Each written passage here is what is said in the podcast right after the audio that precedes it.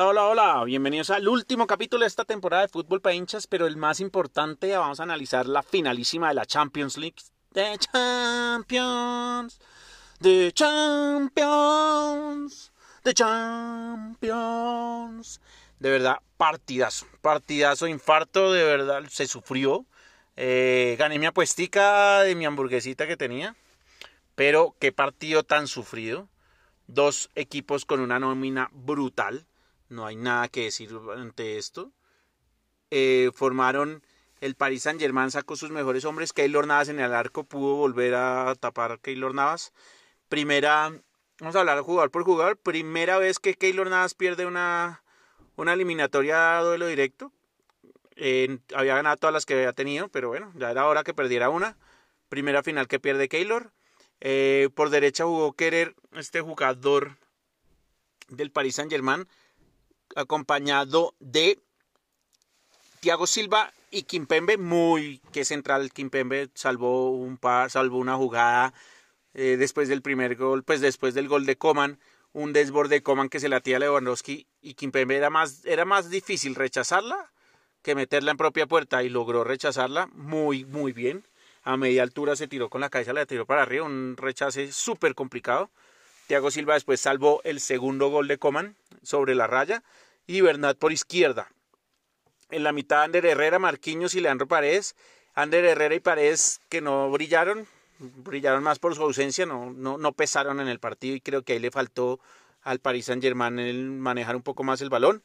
Y Di María, Neymar y Mbappé quisieron hasta lo imposible, de verdad. Di María y, y Mbappé sobre todo, Neymar estuvo un poco perdido, hay que decirlo pero Di María y, Mbappé hicieron de todo para tratar de, de llevarse el partido. Mbappé desbordó hasta el cansancio, pero siempre lo escalonaban, siempre estaba, lo estaba esperando el segundo jugador. Un sacrificio brutal de los hombres del Bayern Múnich. Y Di María tuvo una, un par de jugadas ahí que, que, que brilló, pues, pero pues obviamente ya después queda cansadísimo para el segundo tiempo. Eh, y en el Bayern Múnich formó Manuel Neuer, que es una de las figuras de este Bayern, eh, volvió a su mejor nivel, tuvo entre 3 y 5 atajadas brutales, casi todas con los pies, que es lo más, lo más interesante, que no es un arquero que tape solo con las manos, sino también tapa con los pies. Eh, Kimmich por derecha, Kimmich le quitó el puesto a Pavar, lo habíamos dicho en el partido pasado que había vuelto a Pavar, pero no sabíamos si iba a jugar y efectivamente no jugó. Boateng que salió lesionado, desafortunadamente una lesión muscular lo sacó temprano el partido. En el minuto 25 entró Zule por él. Estuvo acompañado con Alaba en esa pareja central eh, reconvertido a Alaba, porque recordemos que es lateral, pero bueno, lo está haciendo muy bien de central.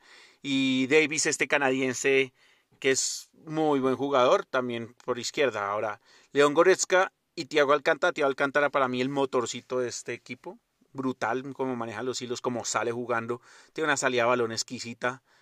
Eh, es increíble este jugador. Salió en el segundo tiempo, yo no lo hubiera sacado por nada del mundo, pero pues entiendo también el tema físico que estaba, podía estar reventado.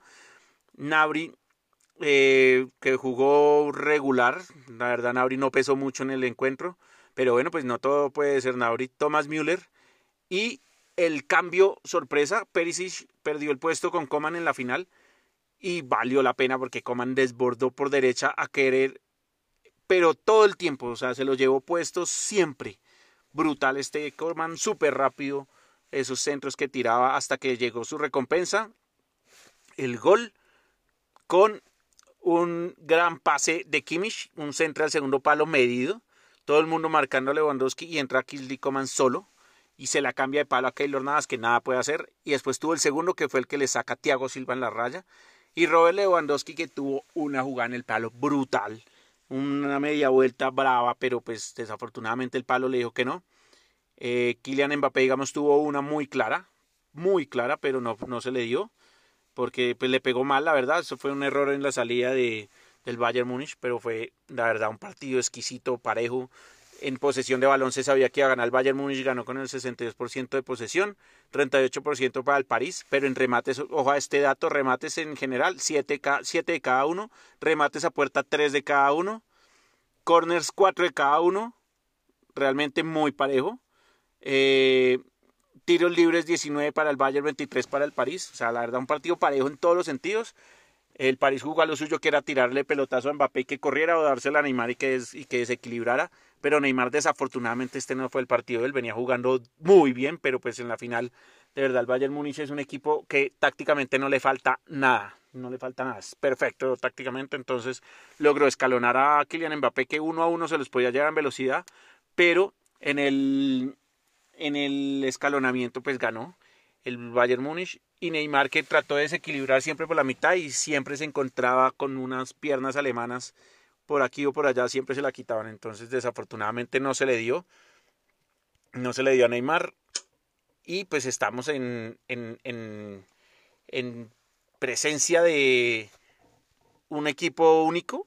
Eh, así como el Liverpool el año pasado fue brutal, este Bayern Múnich es salvaje y me encantaría ver que estos dos se enfrentaran en algún momento en la Champions, porque de verdad que son los dos mejores equipos de Europa para mí.